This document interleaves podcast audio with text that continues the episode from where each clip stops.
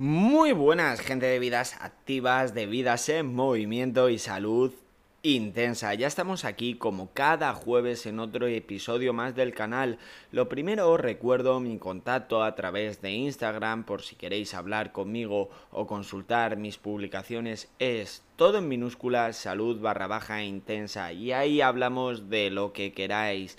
También os recuerdo en Instagram la otra cuenta que llevo en conjunto con mi compañera sobre contenido fitness donde podéis consultar nuestras publicaciones y hablar con nosotros es todo en minúscula fitness barra baja en barra baja cholas y ahí podéis hablar con nosotros. Y vamos ya con este episodio 126.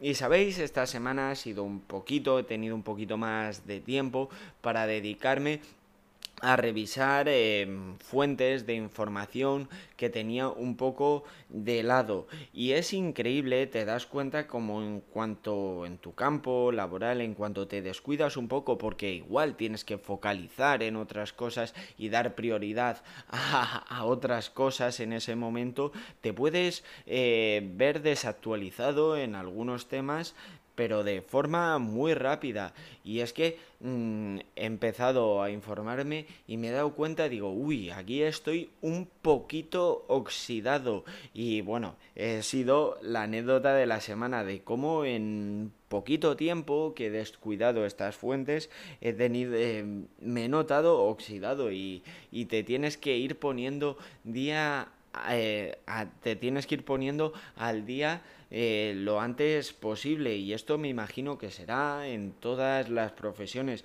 Con lo cual el mensaje que te quiero transmitir es que no te estanques porque todo está en continua evolución. Y si te duermes te vuelves eh, una persona em, anticuada y desfasada y por desgracia o por suerte, mejor dicho, nadie quiere eso y bueno, tras la anécdota de hoy, eh, os digo, vamos a abordar el tema de la insulina, de lo que es la sensibilidad a la insulina, la resistencia y cómo lo podemos prevenir. Y dicho esto, puestas las cartas sobre la mesa, empezamos. En la actualidad están creciendo mucho el número de enfermedades, de patologías asociadas al sobrepeso y al sedentarismo. Entre ellas se habla mucho de la diabetes tipo 2 y es cierto que este tipo de diabetes puede estar determinada también por nuestros marcadores genéticos, por nuestros genes, pero muchos de los factores o del medio ambiente, el ambiente donde nos desarrollamos, van a favorecer eh, la aparición de este tipo de enfermedades que están íntimamente relacionadas con llevar una vida activa, saludable, comer alimentos lo más cercanos a su estado natural, evitar los ultraprocesados y como ya digo, crecen mucho por el ambiente a pesar de que pueden venir determinados por nuestra genética o genéticamente podemos tener predisposición a, estas patologías. Eh, la diabetes tipo 2 va a ir ligada a lo que se llama la resistencia a la insulina. Antes de empezar, de cómo prevenir o tres cosas que podemos hacer para aumentar nuestra sensibilidad a la insulina, vamos a hablar de lo que es la insulina y de cómo afecta a nuestro organismo. Bueno, pues la insulina es la hormona que se encarga de, digamos, cuando tenemos mucha glucosa en sangre, es la que va a facilitar que esa glucosa en sangre pase a nuestras células musculares o a nuestro tejido adiposo o bueno, que pase directamente a nuestros tejidos la glucosa, con lo cual produciendo un vaciado de glucosa en sangre pero este vaciado de glucosa en sangre eh, es positivo porque pasa a nuestras células musculares para ser aprovechada como recurso energético, la glucosa. La insulina en sí solo no es buena ni mala, es una hormona que cumple la función de cuando yo tengo la glucosa muy elevada en sangre, transportar esa glucosa a nuestros tejidos Em, lo que es malo es el no tener sensibilidad a la insulina o, o resistencia a la insulina. ¿Cómo o cuáles son los factores que pueden afectar en esta resistencia a la insulina o a perder sensibilidad? Pues a ver, eh, al final la resistencia a la insulina o la pérdida de sensibilidad va a venir dada porque tengo unos eh, elevados valores de glucosa en sangre constantemente. Entonces nuestro cuerpo va a generar mucha insulina. Esta insulina con el tiempo va a ser insuficiente o nuestro organismo va a requerir de mucha más insulina para bajar nuestro o para favorecer ese vaciado de glucosa en sangre con, lo cual eh, nuestro páncreas cada vez va a generar más de esta hormona y nuestros requerimientos van a ser mayor. Por lo tanto, nuestra, nuestra sensibilidad a esta insulina, nuestra resistencia va a ser mucho mayor, llegando al punto de que nuestro organismo no pueda generar este pico de o esta subida de insulina y tenga que suplementarme derivando en enfermedades como ya digo, como es la diabetes tipo 2. Una vez que hemos aclarado o que ya sabemos lo que es la insulina, la función de la insulina, que no es ni buena ni mala, simplemente cumple una función, eh, vamos a analizar su parte negativa, que es la pérdida de sensibilidad o la resistencia a la insulina. Y es que eh, hay múltiples factores que pueden conllevar esta resistencia a la insulina. Eh, tres factores básicos serían, por ejemplo, el, el, sedentarismo, el no movernos, eso va a hacer que aumente nuestra resistencia a la insulina.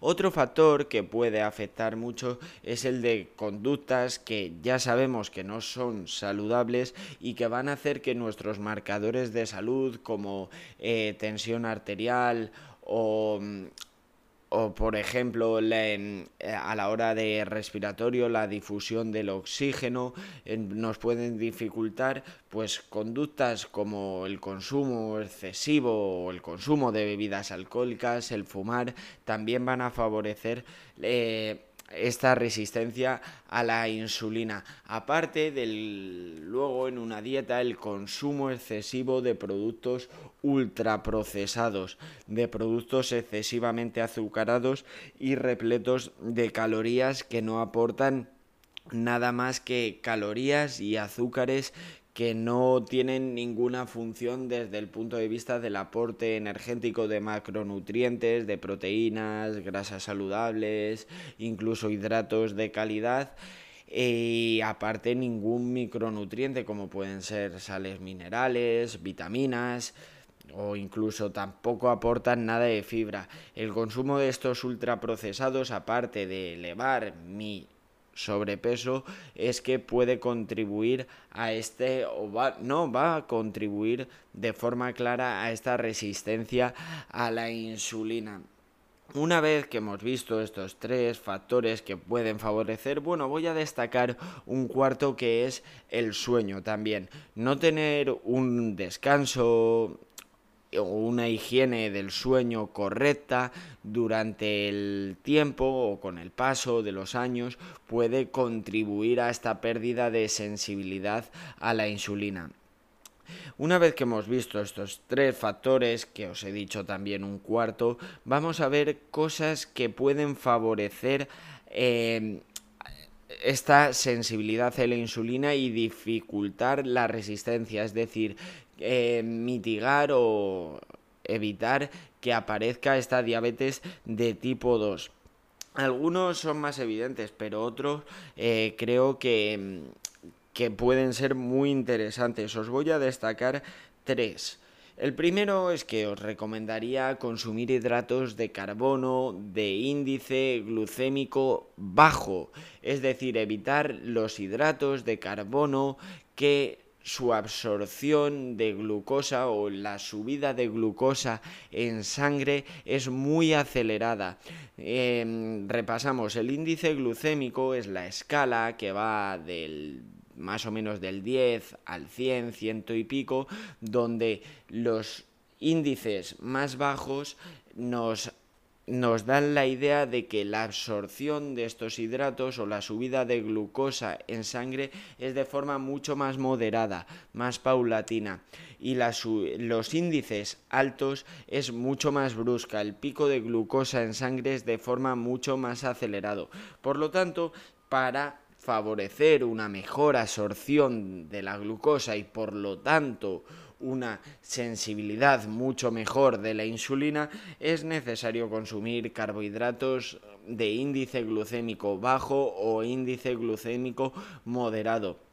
Esto no quiere decir que dependiendo de las circunstancias, si voy a tener una competición o si soy un deportista de alto rendimiento, no sea interesante consumir de vez en cuando eh, carbohidratos de índice glucémico elevado, pero que nuestra constante sea consumir estas fuentes de hidratos, de de índice glucémico bajo que por lo general suelen ser hidratos de carbono más complejos y acompañados o en su matriz de fibra que eso va a facilitar una absorción mucho mayor. Por, por ejemplo, eh, muchas de las frutas, de las verduras, eh, tubérculos, tienen el índice glucémico mucho más bajo que, por ejemplo, pastas o panes, y no digamos ya panes de harinas refinadas, que sostienen un índice glucémico bastante alto. Luego hay frutas que tienen un índice glucémico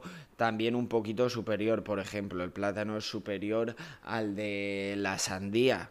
Sí, pero que en general las frutas y las verduras, mm, el azúcar o los hidratos van acompañados de su matriz de fibra y por lo tanto tienen un índice glucémico como poco moderado.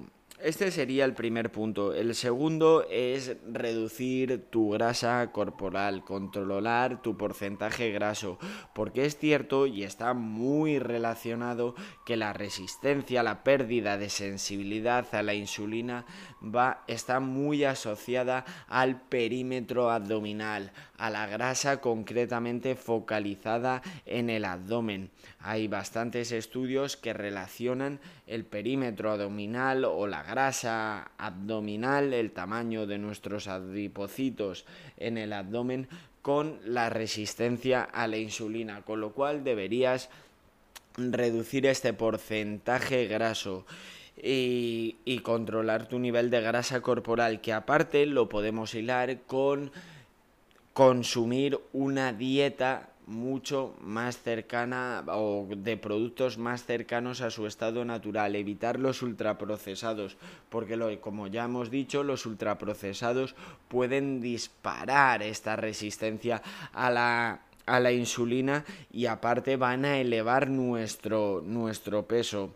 Y el último diría que es el entrenamiento, concretamente el entrenamiento de alta intensidad y el entrenamiento de fuerza. La contracción muscular favorece la entrada de glucosa en el músculo sin presencia de la insulina, es decir, que no es tan necesaria la insulina para que entre la glucosa en el músculo. Y esto va a favorecer que no sea necesario generar tanta insulina para que nuestra glucosa pase de la sangre a nuestro tejido muscular, con lo cual va a mejorar nuestra sensibilidad a la insulina y va a disminuir nuestra resistencia el entrenamiento de fuerza, la contracción muscular, como ya digo, y aparte el ejercicio por lo general de alta intensidad va a favorecer mucho o va a mejorar mucho esta sensibilidad a la, a la insulina. Y estos son los tres puntos o consejos